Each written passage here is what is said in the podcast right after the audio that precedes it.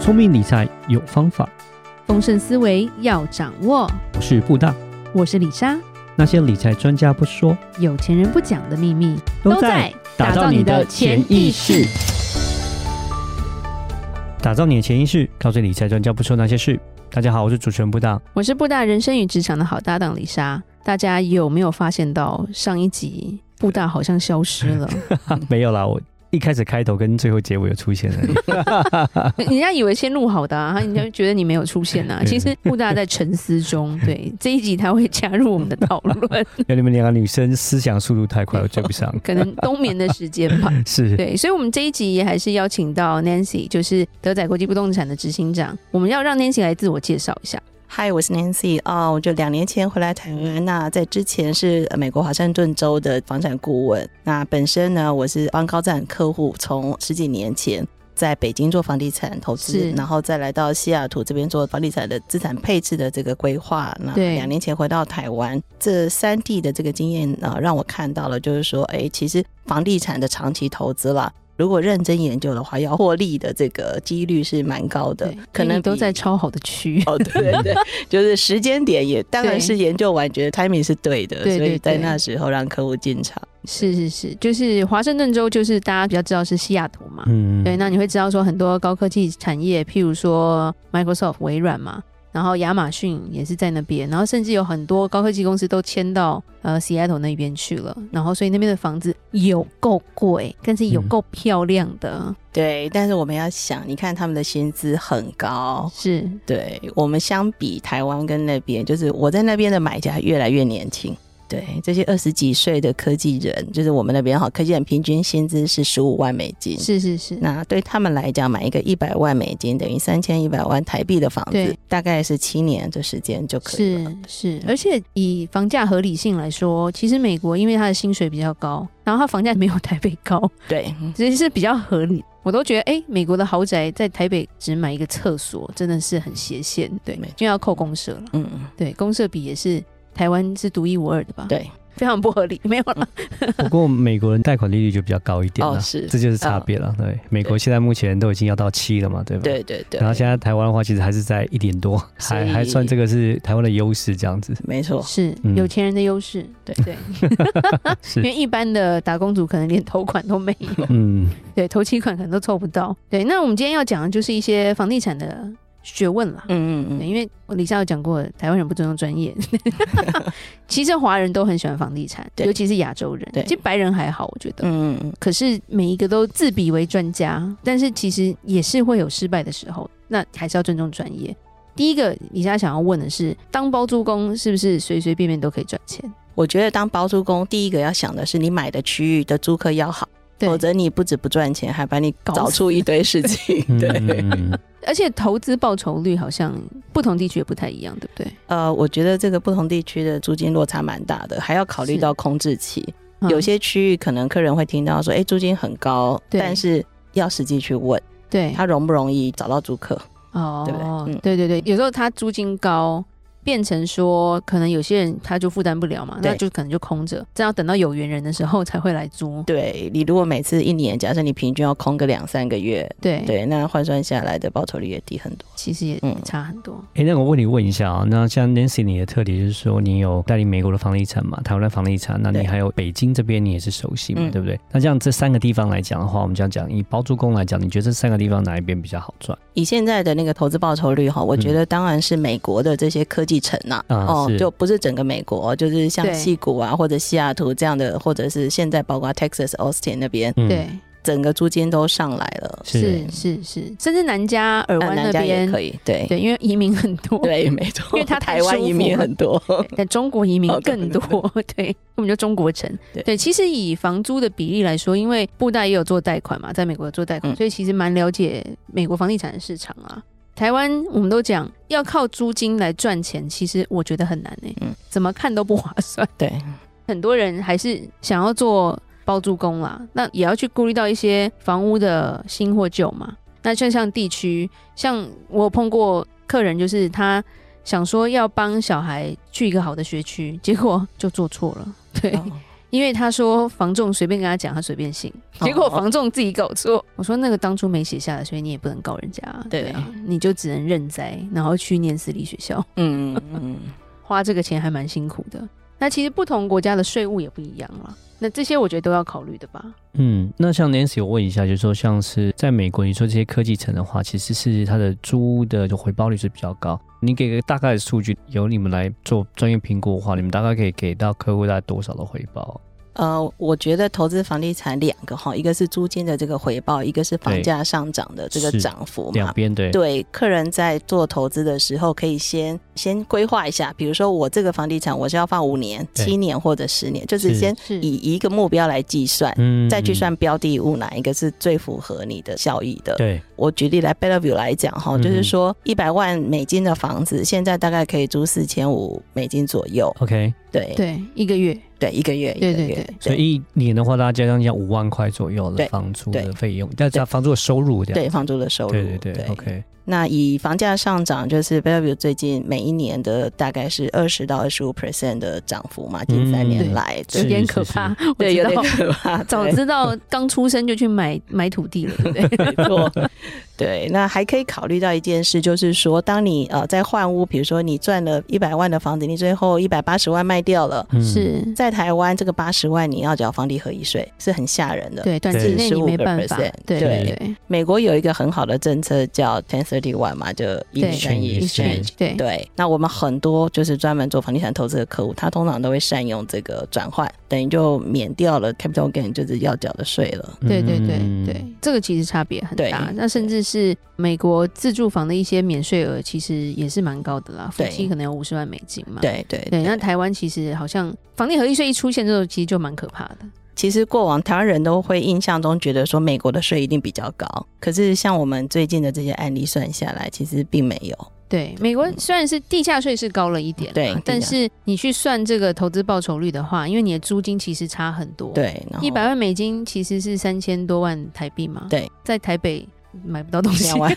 两嗯， 新的不可能，对，嗯然后里面有几平也想不到啦。 对 但是在美国可能就是一个 house 对嘛，对对，一个 single house，然后变成你这个租金比就差非常的大。对嗯，可以对想象就变成是一百万的房子是三千多万的台币嘛，对然后呢，你的租金一个月你可以租到将近是十几万对台币，投资报酬率跟台湾比起来那就差蛮多，因为台湾对三千万房子应该一个月租不到 十几万那么高的租金了，有，我之嗯前听过我南部的朋友说，他们台南还是高雄，他们花五千万买的房，嗯很大，一百多平。嗯他就说租金一个月三万块台币， 我说这也太便宜了吧？但他就说就还是没有人要租，因为工作机会的问题啊。对然后可能他又稍微远了一点，嗯对对，那小孩要上学那些可能就不考虑。 我说哇，那我很想租欸，因为这个好便宜哦。 对，那接下来就是还有一个，我觉得也算是迷思吧，就是想要问 Nancy 一下，这个话题其实吵不完，而且没有一个正确答案，就是自己要住的房子，我们到底是租房好还是买房好？呃，我觉得这真的是对每一个客户的状况不同哈。对拿拿我自己来说，比如说呃，我们家小孩临时回来台湾，然后 Lisa 应该了解， 对，然后要去念的那个学校，我估算了一下，可能两个加起来还有三年，就是大概三年的时间嘛。是那三年后我还会不会住在那个地方不一定。是那这时候我就会先计划短期的，先以租房为这个考量。对，那买房的话，就是可能规划的考量点会更多一点是。那所以是就先解决眼前的问题，就先租了 这样。对对对，就是因为时间或者是地方而不同嘛，啊对对然后没有一个肯定的答案，因为。对有些人会觉得说啊，你付这个租金，你这样付一付，可能比你买房子贷款还比较划算啊。嗯，然后贷款没付完没关系，你卖掉可能有增值嘛，但是其实不是每个地方都增值的这么快。对，这个我可以举一个正向的案例啦，就是是台湾有很多申请到美国的大学的这个家长呢，嗯哼把小孩送出去以后，就会打来说要买房子， 对，因为好的学校附近的租金太吓人了，很可怕嗯、是，然后第二是屋况也不容易找到好的这个是屋况的房子，嗯真的，对真的，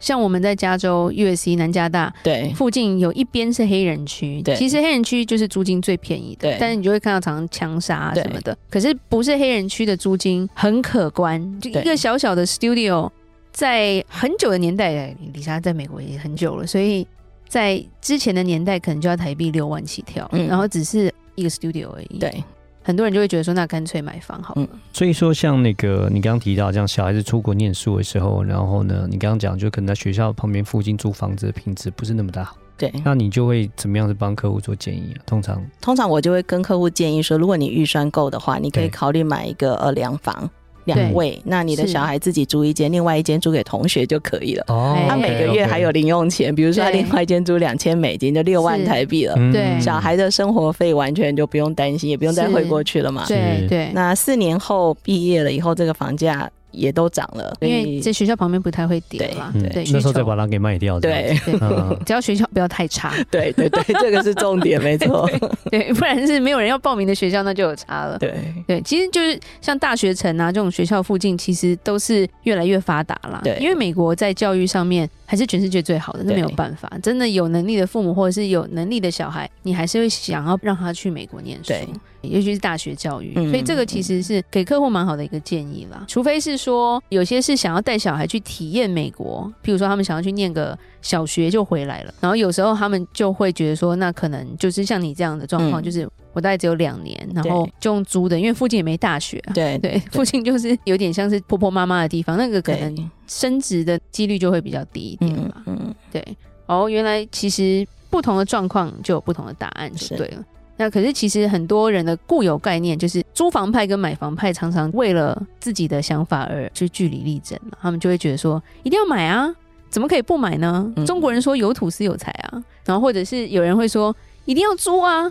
这怎么那么笨啊？你买了 就很不划算啊。好，那我再问一个问题哦，就是其实也是大家很多年轻人会有这样的一个疑问，就是在讲这个台湾少子化的问题，对就觉得人数越来越少，对，可是台湾的房价却是一直持续的不跌，这样子可以想象它是为什么？然后你觉得嗯台湾的之后房地产走势会是怎么样？嗯嗯嗯，我觉得台湾的现在的房地产走势是更集中在某些特定的区域了， 对，其实外围的风险是相当高的。当蛋白区的价钱跟蛋黄区一样的时候，其实就就对不要进场了，我觉得。像我看到比较特别的是中部，对，嗯其实台中房价这两年是涨蛮多的。是那原因不是只有台中人，而是他嗯 move in 中彰投，嗯整哦个去购买台中不动产的人很多，是是，所以造成它这个房价往上涨。对，对，那我觉得因为台中整个建设还有整个教育资源各方面，也算嗯成熟。对，也算对成熟，而且这几年进步很多然。后天气也不差。对对，对又就蛮多人说要去台中退休之类的。。对